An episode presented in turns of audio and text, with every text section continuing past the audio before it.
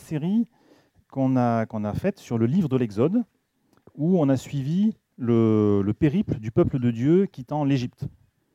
Donc pour vous replanter le décor, je vais rappeler rapidement quelques événements chronologiques. On a perdu le papier qui tenait la table. Alors, euh, au début de l'Exode, on voit euh, Dieu.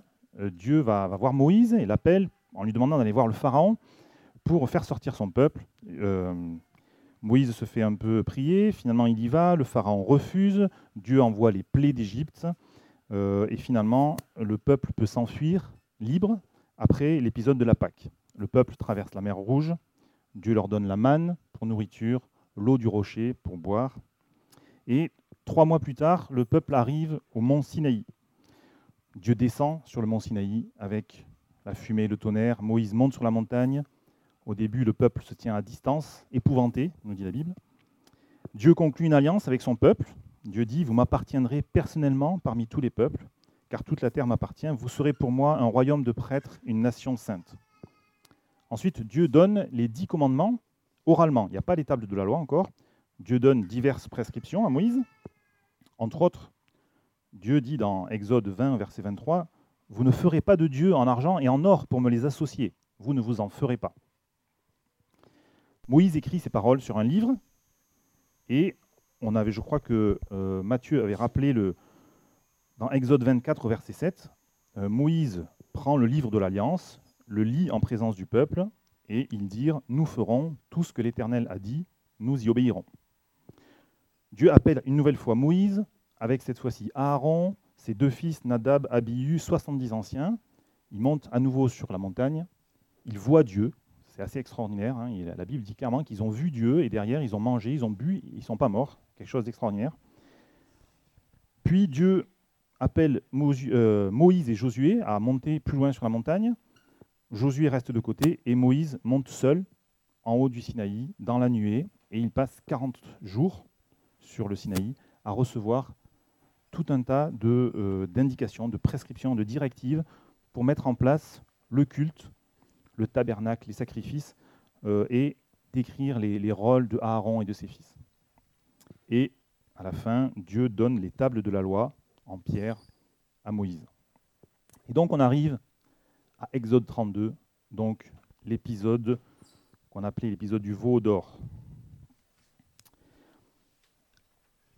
Le peuple voyait que Moïse tardait à descendre de la montagne. Alors il se rassembla autour d'Aaron et lui dit Allons, Fais-nous des dieux qui marchent devant nous, car ce Moïse, l'homme qui nous a fait sortir d'Égypte, nous ignorons ce qu'il est devenu. Aaron leur dit Retirez les anneaux d'or qui pendent aux oreilles de vos femmes, de vos fils et de vos filles, et apportez-les-moi. Chacun retira les anneaux d'or qui pendaient à ses oreilles, et ils les apportèrent à Aaron. Il les reçut de leurs mains, jeta l'or dans un moule, et fit un, vœu, et fit un veau en métal fondu. Ils dirent alors Israël, voici tes dieux qui t'ont fait sortir d'Égypte. Lorsqu'Aaron vit cela, il construisit un autel devant lui et s'écria Demain, il y aura une fête en l'honneur de l'Éternel. Le lendemain, ils se levèrent de bon matin et offrirent des holocaustes et des sacrifices de communion. Le peuple s'assit pour manger et pour boire, puis ils se levèrent pour s'amuser. L'Éternel dit à Moïse Vas-y, descends. En effet, ton peuple, celui que tu as fait sortir d'Égypte, s'est corrompu. Ils se sont bien vite écartés de la voie que je leur avais prescrite. Ils se sont fait un veau en métal fondu, se sont prosternés devant lui, lui ont offert des sacrifices et ont dit Israël, voici tes dieux qui t'ont fait sortir d'Égypte. L'Éternel dit encore à Moïse Je vois que ce peuple est un peuple réfractaire. Maintenant, laisse-moi faire. Ma colère va s'enflammer contre eux et je vais les faire disparaître, tandis que je ferai de toi une grande nation. Ouais, c'est bon, j'ai récupéré la zapette. Euh, Moïse implora l'Éternel, son Dieu, et dit Pourquoi, Éternel, ta colère s'enflammerait-elle contre ton peuple, celui que tu as fait sortir d'Égypte avec une grande puissance et avec force? Pourquoi les Égyptiens diraient-ils C'est pour leur malheur qu'il les a fait sortir de notre pays? C'est pour les tuer dans les montagnes et les exterminer de la surface de la terre? Renonce à ton ardente colère et reviens sur ta décision de faire du mal à ton peuple. Souviens-toi d'Abraham, d'Isaac et d'Israël, tes serviteurs. Tu leur as dit en jurant par toi-même, Je rendrai votre descendance aussi nombreuse que les étoiles du ciel, je donnerai à vos descendants tout le pays dont j'ai parlé, et ils le posséderont pour toujours. L'Éternel renonça alors au mal qu'il avait déclaré vouloir faire à son peuple.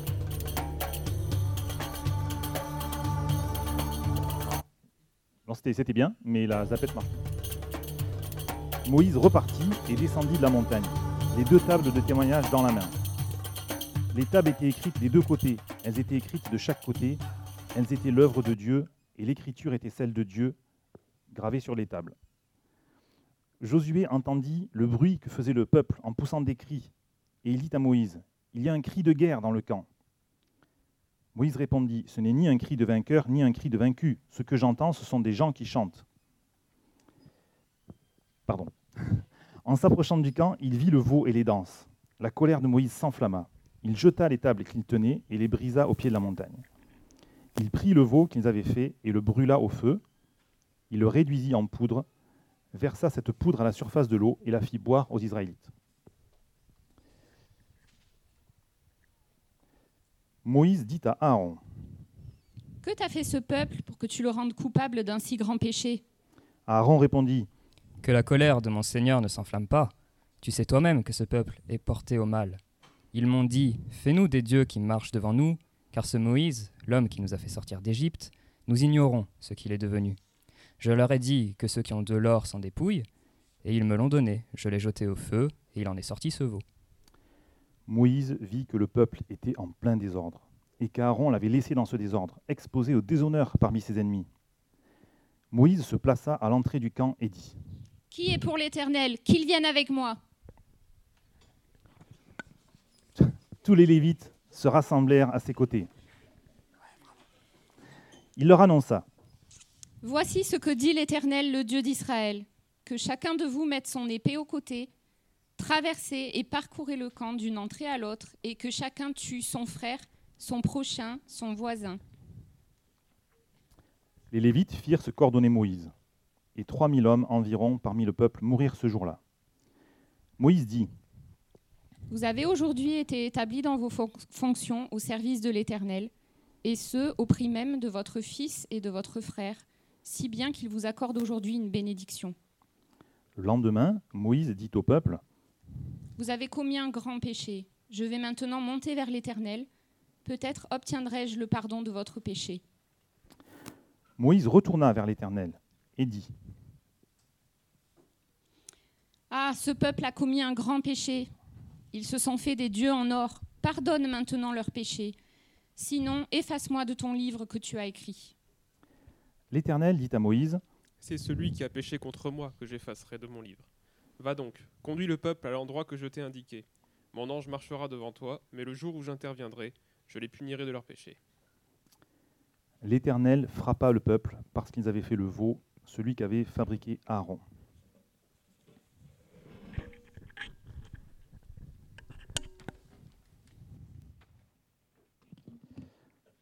Alors, on ne va pas étudier en, détail les 35 versets de, ce long chapitre, Euh, mais du coup, je vous propose de voir ce que Dieu peut nous enseigner sur deux thèmes. Donc, j'ai choisi, euh, j'ai choisi deux thèmes dans ce chapitre. Donc, un premier thème qui sera les, les qualités, les caractères des responsables spirituels, euh, à travers évidemment les exemples ou contre-exemples de Moïse et Aaron. Et un deuxième thème qui est le service pour Dieu, à travers évidemment l'exemple des Lévites.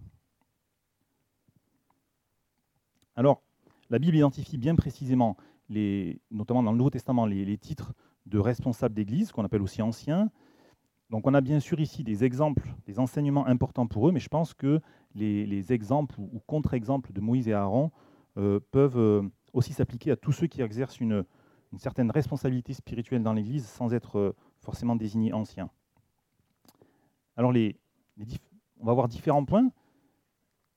Un premier point, on voit très souvent dans l'histoire du peuple Moïse prier, Moïse parler à Dieu, prier pour le peuple. Et en tant que leader spirituel, Moïse réclame à Dieu des bénédictions et pas des malédictions. Alors on peut remarquer dans, le chapitre du jour la manière dont Dieu et Moïse parlent des Israélites. Dieu dit à Moïse, vas-y, descends. En effet, ton peuple, celui que tu as fait sortir d'Égypte, s'est corrompu. Dans ces mots, il y a déjà une forme de, rejet de, Dieu. Il ne parle pas de son peuple, mais du peuple de Moïse. Ton peuple s'est corrompu. Et c'est intéressant de voir la réponse de Moïse, quelques versets plus loin, verset 12. Moïse qui dit à Dieu, renonce à ton ardente colère, reviens sur ta décision de faire du mal à ton peuple. Dieu propose à Moïse de supprimer ce peuple idolâtre et de ne conserver finalement que la descendance de Moïse pour, euh, pour assurer son engagement euh, envers Abraham, Isaac, Jacob. Alors il y a peut-être une, peut eu une certaine tentation pour Moïse de se dire qu'il avait, il a peut-être l'occasion de devenir un patriarche à son tour. On allait parler du, du peuple de Moïse. Mais on voit que Moïse a, réellement les caractères d'un conducteur mûr. Il ne voit que l'enjeu spirituel. Il oublie complètement ses, ses intérêts peut-être familiaux, euh, personnels, et il rappelle à Dieu qu'Israël est bien son peuple, à lui Dieu, ce n'est pas le peuple de Moïse. Et il semble, à la lecture du passage, il semble que euh, Dieu change ses plans, en tout cas Dieu euh, ne, ne, détruit pas le peuple en réponse à la prière de Moïse. On a un autre exemple dans le Nouveau Testament avec l'apôtre Paul. Je ne sais pas si vous avez fait attention, pratiquement chaque lettre on peut voir la lettre aux Romains, la lettre aux Corinthiens, aux Éphésiens, c'est sûr. Quasiment chaque lettre commence par, ou en tout cas dans le premier chapitre, euh, Paul dit Je ne cesse de remercier Dieu à votre sujet, ou je fais constamment mention de vous dans mes prières. Paul prie pour l'Église, prie pour le peuple. Alors Moïse et Paul, ce sont des, des exemples, on pourrait dire peut-être très particuliers, ce sont des hommes de Dieu hors du commun, mais je pense qu'on peut quand même l'appliquer pour nous dans nos églises en 2022, si les conducteurs prient pour le peuple, Dieu sera, puissant et Dieu sera présent. Un autre point qu'on voit dans tout le livre de l'Exode, du Lévitique, des Nombres, du Deutéronome, on voit Moïse transmettre fidèlement le message divin, même si c'est difficile. Alors je ne sais pas si vous vous souvenez d'où il part, Moïse, il a fait des sacrés progrès, parce qu'au tout début, quand Dieu le rencontre au, à côté du buisson ardent, Dieu lui demande d'aller passer un message, et Moïse refuse. Il dit, j'ai la langue embarrassée, ça date pas d'hier ni d'aujourd'hui, non, envoie quelqu'un d'autre. Dieu, euh, Moïse, il n'a pas trop envie de transmettre les messages de Dieu au peuple. Donc il a sacrément changé en seulement quelques mois. Au début, Dieu a dû utiliser Aaron pour transmettre les messages à la place de Moïse, mais on voit que cette période est terminée. Hein, euh, Moïse s'adresse directement au peuple, dans les chapitres qu'on n'a pas lus, mais que j'ai résumés en intro, il a transmis beaucoup d'instructions de la loi au peuple. Et dans cet épisode du veau d'or, Moïse fait preuve de, courage pour transmettre les messages de Dieu. Alors d'abord, il, transmet un message à son grand frère Aaron, en lui disant qu'il a commis un grand péché. Ce n'était pas forcément facile de dire ça à son frère. Puis, eh, il doit donner une directive terrible aux Lévites, passer dans le camp pour tuer les personnes qui ont péché contre Dieu. Ce, message donné aux Lévites, vu en 2022, il paraît, ça paraît assez incompréhensible, hein, c'est monstrueux. Il faut bien se dire aussi que quand Moïse passe ce message, Moïse sait parfaitement qu'il y a peut-être des membres de sa famille, peut-être ses meilleurs amis, qui vont être tués par les Lévites. Mais il obéit, il, transmet ce, message que Dieu lui a donné. On trouve dans le Nouveau Testament un autre exemple de conducteur spirituel qui est encouragé à ne pas être timide et à transmettre le message biblique c'est le jeune Timothée. Dans la première épître, la première lettre que l'apôtre Paul écrit à son enfant spirituel Timothée, Paul lui donne des conseils, il lui dit Transmets ses instructions, enseigne-les, que personne ne méprise ta jeunesse, mais sois un modèle pour les croyants. Je saute euh, des, des morceaux de versets. En attendant que je vienne, applique-toi à lire les Écritures dans l'assemblée, à encourager, à enseigner. Occupe-toi de ces choses, donne-toi tout entier à elles, afin que tes progrès soient évidents pour tous. Veille sur toi-même, sur ton enseignement, mais y de la persévérance, car en agissant ainsi, tu te sauveras toi-même, ainsi que ceux qui t'écoutent.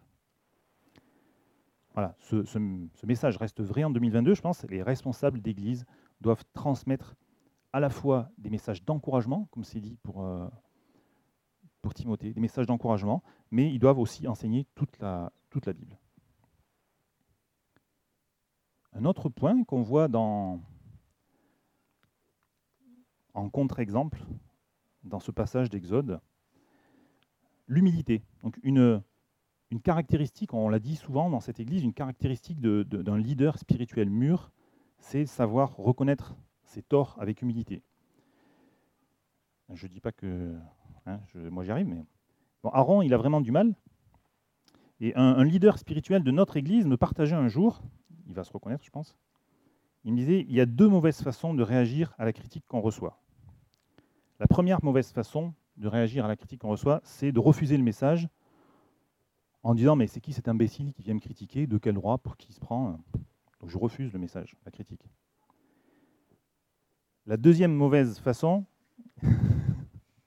la deuxième mauvaise façon qui, qui consiste à refuser le message parce que je me sens blessé, je me sens jugé, j'ai le sentiment que ce, ce, message qu'on m'adresse euh, porte atteinte à mon identité. Donc là aussi, je, refuse le, message qui m'est adressé. Et là, on voit qu'avec euh, Aaron, il y a une troisième manière finalement de ne pas reconnaître, de ne pas accepter ce message. Euh, c'est qu'Aaron se défend, il essaye de se justifier.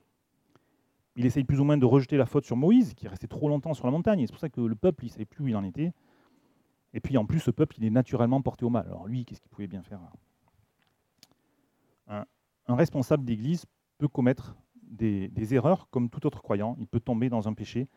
Mais la Bible nous demande de confesser nos péchés les uns aux autres, c'est-à-dire euh, confesser, reconnaître, exprimer. Et dans le cas de, Aaron, si on replace ça un peu dans le contexte, c'est particulièrement triste parce que, alors que Aaron et le peuple sont en train de fabriquer une idole pour désobéir à Dieu, alors quand on lit, ça, on a, on a l'impression que ça s'est fait en 5 minutes. Ça ne prend pas 5 minutes hein, de récupérer plusieurs kilos d'or euh, à coup de 10 grammes sur, un- sur une, une boucle d'oreille. Donc il a fallu récupérer ça, fabriquer un moule, etc. Donc ça a dû le prendre quand même quelques jours. Pendant ce temps, Dieu était justement en train de décrire à son petit frère, Moïse, était en train de lui décrire que Aaron allait avoir un- une, destination, une destinée glorieuse. Il allait être grand sacrificateur. Dieu était en train de décrire les rites du sacrifice. Il était en train de, dé- de décrire la tenue splendide avec les pierres précieuses que Aaron allait porter. Il y, a, vraiment un contraste hyper triste entre ce que, Dieu attendait d'Aaron en tant que leader spirituel voilà, Dieu est en train de décrire ce, rôle et en même temps, Aaron est en train de, voilà, pécher avec le peuple.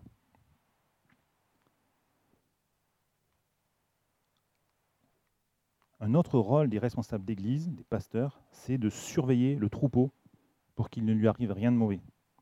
Donc là aussi, Aaron, un terrible contre-exemple, hein, pour ne pas se fâcher avec le peuple, il commet un grave péché en créant une idole, alors que, donc on l'a dit hein, en intro, un mois avant seulement, il s'est passé à peu près euh, les 40 jours sur la montagne, un mois avant, Aaron était avec Moïse sur la montagne, il a vu Dieu, il a reçu les dix commandements, y compris le commandement qui disait de ne pas se faire d'image taillée, de ne pas se faire d'idole en or, en argent. Un responsable spirituel doit être en surveillance, hein, il doit être un rempart pour que euh, des erreurs, des péchés ne puissent pas se, propager dans une communauté, que ce soit pour un peuple dans le désert ou une église euh, en 2022. Alors c'est un rôle un peu ingrat, parce qu'il faut, il faut sûrement avoir le, courage de rencontrer une certaine opposition, parce que celui qui s'éloigne de Dieu ou qui veut, qui veut défendre une erreur théologique, il n'apprécie pas forcément d'être interpellé. Peut-être que Aaron craignait pour sa vie, peut-être qu'il craignait pour sa position, son charisme, si jamais il s'était opposé au peuple. Mais quelle que soit la conséquence, il, ne devait pas accepter de, de participer et, même de, de, d'être le leader de, de la fabrication de cette idole. Et un dernier point qu'on peut voir dans ce chapitre sur les, caractères des responsables spirituels, c'est conduire. Une mission des responsables, c'est de donner la direction, conduire la communauté. Dans notre exemple, on voit quelque chose d'intéressant. Moïse est prêt à se sacrifier lui-même pour essayer de sauver le peuple. Euh, Moïse dit Pardonne maintenant leurs péchés, sinon efface-moi de ton livre que tu as écrit. Et la réponse de Dieu, elle est intéressante. C'est celui qui a péché contre moi que j'effacerai de mon livre. Va donc, conduis le peuple à l'endroit que je t'ai indiqué. Un jour, un homme pourra sacrifier sa vie pour sauver les autres. Il s'agit de Jésus, fils de Dieu, parfaitement Dieu, parfaitement homme. Mais ce n'était pas le temps, ce n'était pas la mission de Moïse de se sacrifier pour sauver le peuple. Du coup, dans sa réponse, Dieu rétablit, rétablit les choses à leur place. Le serviteur de Dieu dans l'Église, il n'est pas responsable des faux pas de ses frères. Dieu dit clairement qu'il demandera individuellement aux Israélites des, comptes sur, leurs actions. En ce qui concerne les, responsables, on a vu que voilà, Moïse et Aaron sont, censés communiquer un message juste, ils sont censés ne pas s'associer au péché, et là, Dieu rappelle que les, conducteurs ben, doivent conduire, les responsables spirituels doivent conduire le peuple, l'amener dans la direction que Dieu a indiquée. Un pasteur, des anciens, ne conduisent pas l'Église dans la direction qui leur plaît, mais à l'endroit que Dieu a indiqué, c'est-à-dire dans la parole. Donc on a vu des caractères, donc ce ne sont pas tous les caractères des leaders spirituels, mais on a vu quelques, points qui étaient, euh, qui étaient illustrés par ce, chapitre euh, d'Exode 32. Et je vous propose de zoomer un petit peu maintenant sur euh, l'épisode des Lévites. Et là, il semble que l'enseignement, on peut, on peut l'appliquer à chaque croyant en ce qui concerne le service pour Dieu. On va, on va voir, on va essayer en tout cas. Alors quand on lit que le peuple s'assit pour manger, pour boire, il se leva pour s'amuser, ah, il faut bien comprendre, il ne s'agit pas d'une gentille agape suivie d'une petite promenade pour digérer. Hein. En fait, il s'agissait vraiment d'une pratique idolâtre, une véritable orgie de nourriture, de boissons, et associée ensuite à des pratiques de, débauche sexuelle, comme ça se faisait dans le, dans le paganisme de l'époque. Donc la première fois qu'on lit ce chapitre, on peut se dire, en pensant aux Lévites, on peut se dire, bah, c'est normal que les Lévites ne participent pas à cette débauche. C'est quand même une tribu à part pour euh, le service du temple, du tabernacle. Ah oui, sauf que non. À ce moment-là, Dieu n'a pas encore attribué de service particulier aux Lévites. Le tabernacle n'existe pas encore, le temple encore moins. Donc la tribu de Lévi, c'est une tribu comme les autres. Alors c'est toujours délicat de... Je me suis posé vraiment la question en, étudiant ce passage. C'est toujours délicat d'essayer de transposer, d'appliquer en 2022 des événements bibliques qui ont eu lieu 3000 ans plus tôt. Et je vous propose de voir deux attitudes des Lévites ce jour-là. On va essayer de, d'appliquer à nous, de transposer un peu dans, à notre position de croyant euh, en 2022.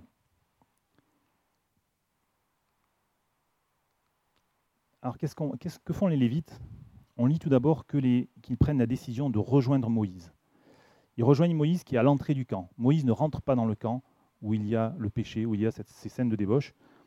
Et donc les Lévites sortent du camp, c'est-à-dire qu'ils font un choix de bouger, de se mettre en mouvement, ils assument devant leurs voisins, leurs amis, de ne pas participer à cette, triste fête qui, a lieu. Donc, ils se séparent physiquement d'un endroit où Dieu n'est plus honoré.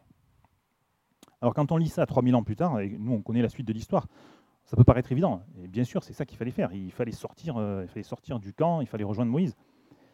Sauf que bon, les Lévites, eux, ils ne savaient pas du tout, ils ne connaissaient pas la suite de l'histoire. Ils ne savaient pas du tout si le reste du peuple allait de nouveau suivre Moïse, le vrai Dieu. Du coup, bah, il pouvait se poser la question en se, en se montrant comme ça à l'entrée du camp avec Moïse, est-ce qu'il risquait pas d'avoir des, problèmes en, assumant d'être différent? Et on sait que dans l'histoire de l'Église, depuis le, premier siècle, les premiers apôtres, puis les guerres de religion, les huguenots, etc., on sait que ça a souvent été risqué de ne pas suivre les pratiques euh, des gens qui entouraient. Des milliers de croyants sont morts en martyrs ou ont été euh, ou ont été persécutés. Bon, j'ai un problème dans mon PDF. Ça, c'est original.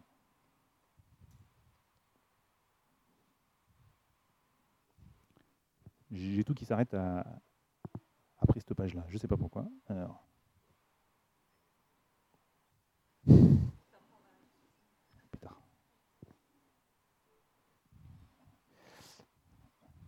Assumer de sortir du camp, euh, assumer de, d'abandonner certaines choses, de ne pas se rendre dans certains lieux, et il faut obéir. Toujours pas. Ce qu'on voit également, c'est que les, les, Lévites ont été obligés de ne pas faire euh, état de leurs liens de famille ou d'amitié. Moïse leur dit, allez tuer votre frère, votre fils, vos amis. Donc là, c'est pareil, difficile d'appliquer pour nous, mais je me disais, ça veut, on peut quand même euh, retenir qu'il y a peut-être des, des relations, dans nos relations humaines, des choses qui nous, peuvent nous séparer de Dieu. Et pour entrer au service de Dieu, il faut certainement savoir rompre, savoir tuer des mauvaises relations. Alors attention, ça ne veut pas dire que euh, veut pas dire qu'on va abandonner notre conjoint, notre église, notre famille parce qu'on ne se sent pas épanoui. C'est pas ça que dit le message. Mais il peut y avoir vraiment des, amitiés, peut-être même des relations de famille avec lesquelles il faut couper si jamais euh, ces, choses peuvent nous entraîner dans le péché et nous empêcher d'être euh, au service de Dieu.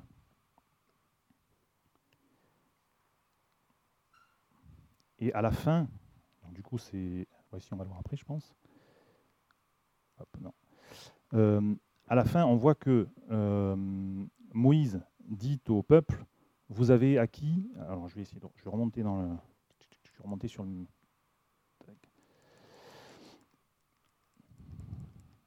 Alors, tout à la fin. Voilà, voici ce que dit l'Éternel. Non, c'est pas celui-ci.